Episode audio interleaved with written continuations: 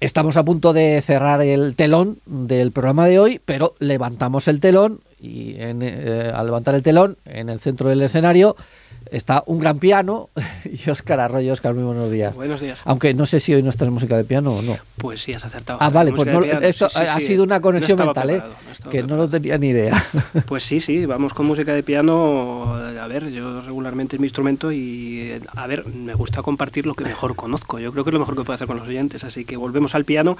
Vamos con música de, de Robert Schumann, no necesita presentación, uno de los grandes compositores del romanticismo alemán, uno de los mejores compositores para piano y vamos a escuchar algunos ejemplos de piezas cortas porque eh, Schumann, eh, ahora como veremos en su carácter, tenía ese, carácter cambiante, era una persona bastante particular psicológicamente como veremos y gustaba mucho de estas pequeñas piezas cortas. Así que vamos a hacer hoy un poco de picoteo como si fueran pequeñas tapas de, de degustación de la música de Schumann.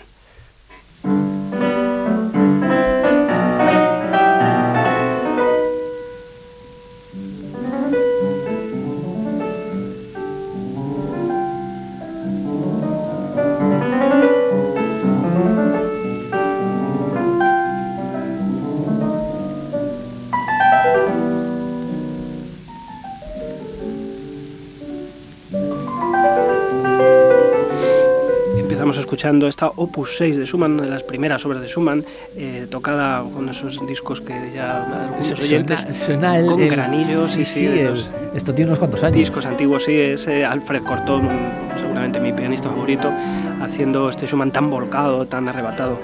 Eh, la primera de las David Bündler Tanze, que es algo así como a ver cómo traducimos esto y cómo se lo explico a los oyentes. Son danzas, danzas literalmente de la cofradía o algo así de David. A ver, el mismo David que mató a Goliat, para entendernos, eh, era una sociedad ficticia que Schumann se inventó de alguna manera, en la que estaba él consigo mismo, y de la que hablaba en su semanario. Él tenía un semanario en el Neue Zeitschrift für Musik, en el que arengaba contra los filisteos, David contra los filisteos. ¿no? Entonces, los filisteos eran pues, los, los enemigos del arte.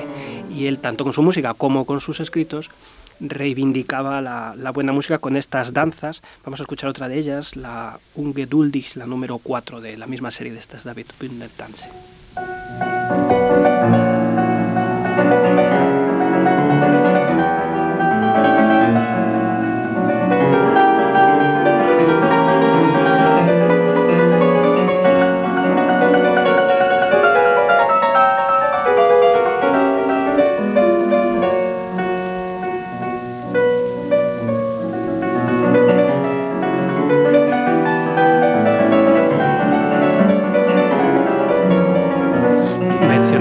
Una imaginación armónica deslumbrante que tenía Schumann, este Ungeduldig. Además, eh, eh, Schumann, como digo, tenía una personalidad, una psique un tanto compleja hoy diríamos que era bipolar, ya lo habíamos dicho en alguna ocasión, y firmaba, en sus obras siempre hablaba de estas dos, de estas dos formas, de, de, estas dos eh, tendencias, digamos, por una vez, unas veces se identificaba con Florestán y otra con Eusebius, el Florestán este joven acalorado y, y vehemente, y Eusebius como una persona mayor, pues que reflexiva, ¿no? En esto que hemos escuchado se encajaría en, en Florestán, de hecho eh, en estas David Butler Tanse aparece la firma de, en cada una de las piezas cortitas, aparece o bien Florestan o bien Eusebius. Aquí tenemos otra más firmada por Eusebius.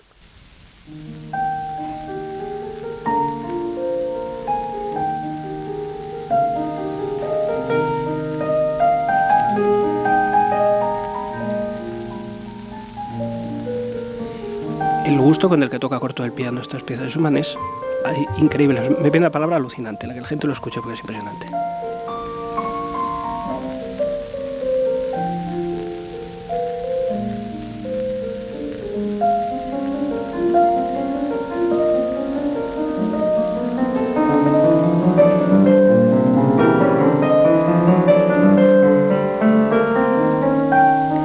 David Bullner Tanse son, están compuestas en 1837 aproximadamente y son 18 piezas cortitas en, dos partes. Él dice para, ejemplificar estos dos caracteres, ¿no? En todo, dice un texto que encabeza, en todo y en cada momento el placer y el dolor se combinan. Permanece piadoso en el deseo y estate preparado para el dolor con valor.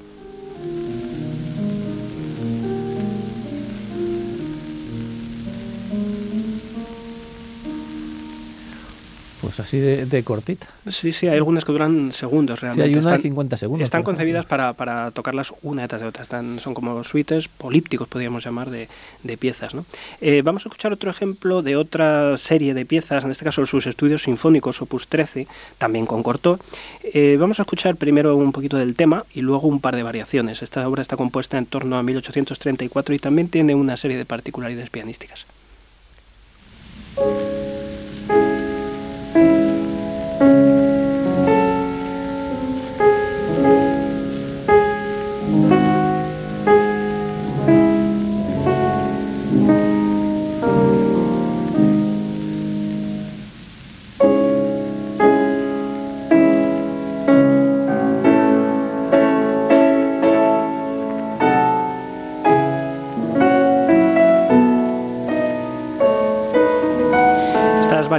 Sinfónicas o estudios sinfónicos, el título manejó, varios títulos. Él hablaba de variaciones patéticas o incluso estudios eh, traducido en, el carácter orquestal o de tipo orquestal para de, bueno, von de Florestan y Eusebios, de nuevo los personajes de Florestan y Eusebios. Y de nuevo estas variaciones son piezas cortas eh, con estos dos caracteres, unos muy agitados y otros muy tranquilos. Vamos a escuchar mm, una de las póstumas porque esto tiene, son en total 12 variaciones, más un finale y cinco estudios póstumos eh, que escribió bastante más tarde y que se publicaron ya eh, cuando Schumann había fallecido por parte de Brahms.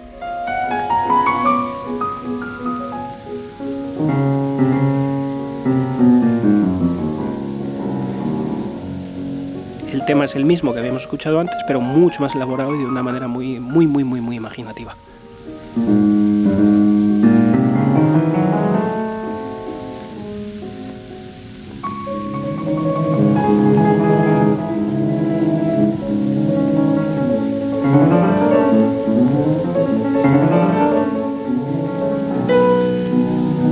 Con una escritura ya una, una textura muy, muy original. Schumann era una persona también muy investigadora en el piano, él mismo era muy exigente con su forma de tocar y le gustaba experimentar no solo armónicamente sino instrumentalmente. Un buen ejemplo son estos estudios que el propio Tchaikovsky, algunos de ellos los, orquestó posteriormente, aunque la más conocida versión es la de piano que se sigue tocando hoy día.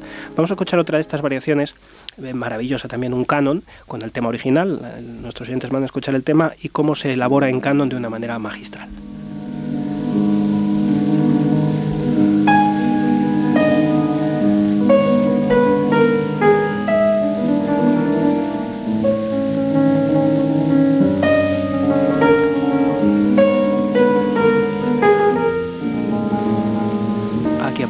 Y ahora lo hace en canon.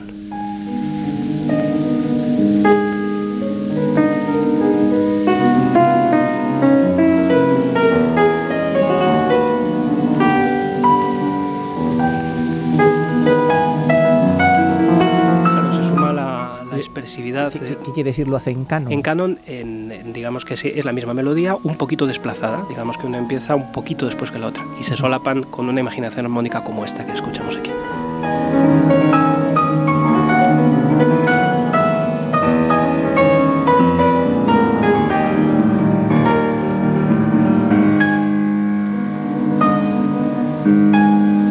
Música arrebatadora. Schumann era una persona con una, pues, una personalidad muy particular. Hay que recordar que se intentó suicidar dos veces tirándose al ring y en una de ellas su amigo Brahms le, salvó la vida, eh, aunque murió muy joven pero una, realmente su música destila todo ese, talento, esa cosa literaria, porque él eh, eh, tenía una inmensa influencia de los eh, poetas, escritores de su tiempo, él mismo escribía. Como buen ejemplo es otro de, estas, de estos políticos, de estas series de piezas, en este caso Kreisleriana, Opus 16, que vamos a escuchar también un pequeño par de ejemplos en, manos de nuevo de Alfred Corto.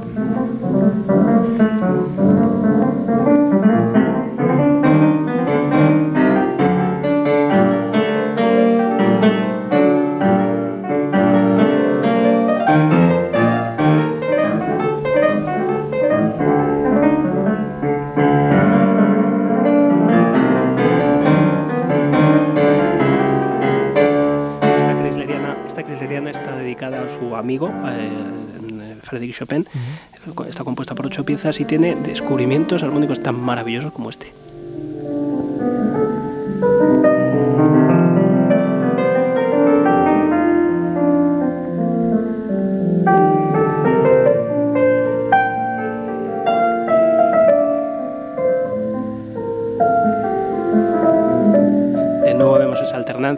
Música eh, lírica amplia, evocadora, flotante y la energía rítmica que veíamos antes. Vamos a escuchar otro poco de una de las otra de estas piezas de Chrysleriana inspirada en, uno de los personajes de los cuentos de Da Hoffmann, de este de, Chrysler, el, cantor, digamos, uno de los personajes de, Hoffmann. Eh, en este caso el Siar Langsam, el número 6 de estas de esta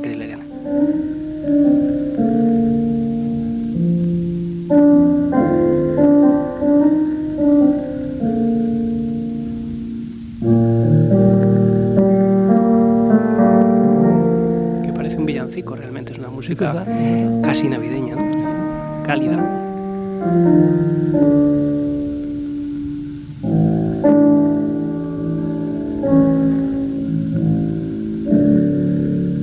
Realmente Schumann es el prototipo de compositor romántico por excelencia. Además, su música está muy relacionada con su amor por Clara, por Clara Schumann, pianista ella también, que estrenó muchas de, de sus obras en todo el círculo en el que se movía, como digo, con su amigo Brahms.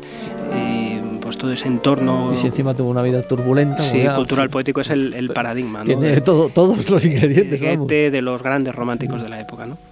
Eh, vamos a escuchar un ejemplo más de Schumann. Para mí, el arranque más bonito de toda la obra para piano de Schumann y de, de, todo el romanticismo, eh, la Fantasía Opus 17. Vamos a escuchar solo el arranque porque es una sucesión imaginativa y de energía absolutamente desbordante y única en la historia de la música.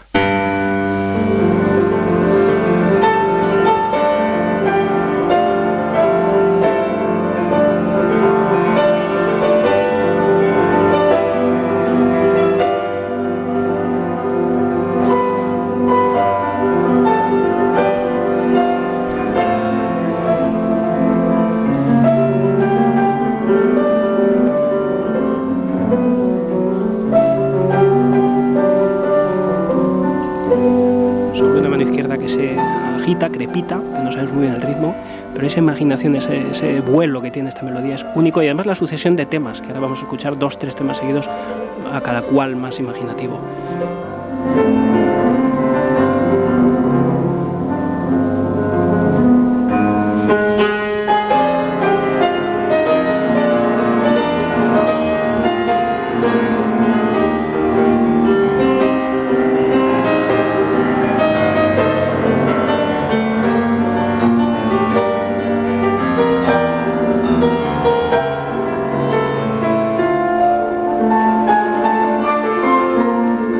No estamos escuchando a Alfred Corto.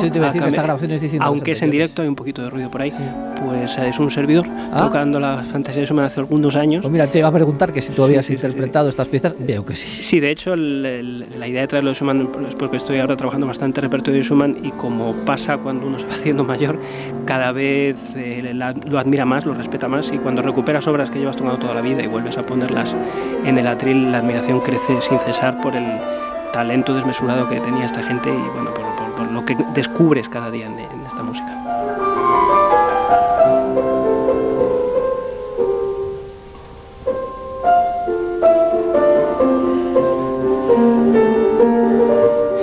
además la fantasía tiene mucha historia detrás. Es un, empezó, nació como un homenaje a Beethoven, eh, promovido por Franz Liszt, eh, querían hacer un monumento a Beethoven en, Bonn y bueno, esta fue la aportación de, Schumann eh, para, sufragarlo en gran medida. de hecho utiliza algunos temas de las sinfonías y de algún líder y demás, pero es una, música realmente maravillosa. Vamos a terminar con un último ejemplo de, Schumann, de estas pequeñas, de estos grupos de piezas, en este caso de su humoresca, Opus 20, hemos seguido el orden correlativo de Opus, aunque hay muchas más, pero creo que es un buen ejemplo. En este caso con otro de los grandes del piano, Vladimir Horowitz, tocando el final de, la, de esta humoresca, o humoresca Opus 20, compuesta en 1839, que es otra de esas invenciones maravillosas del universo y del, del ideario de Schumann que nos sumerge en una, en una época y en un momento realmente únicos en la historia de la música.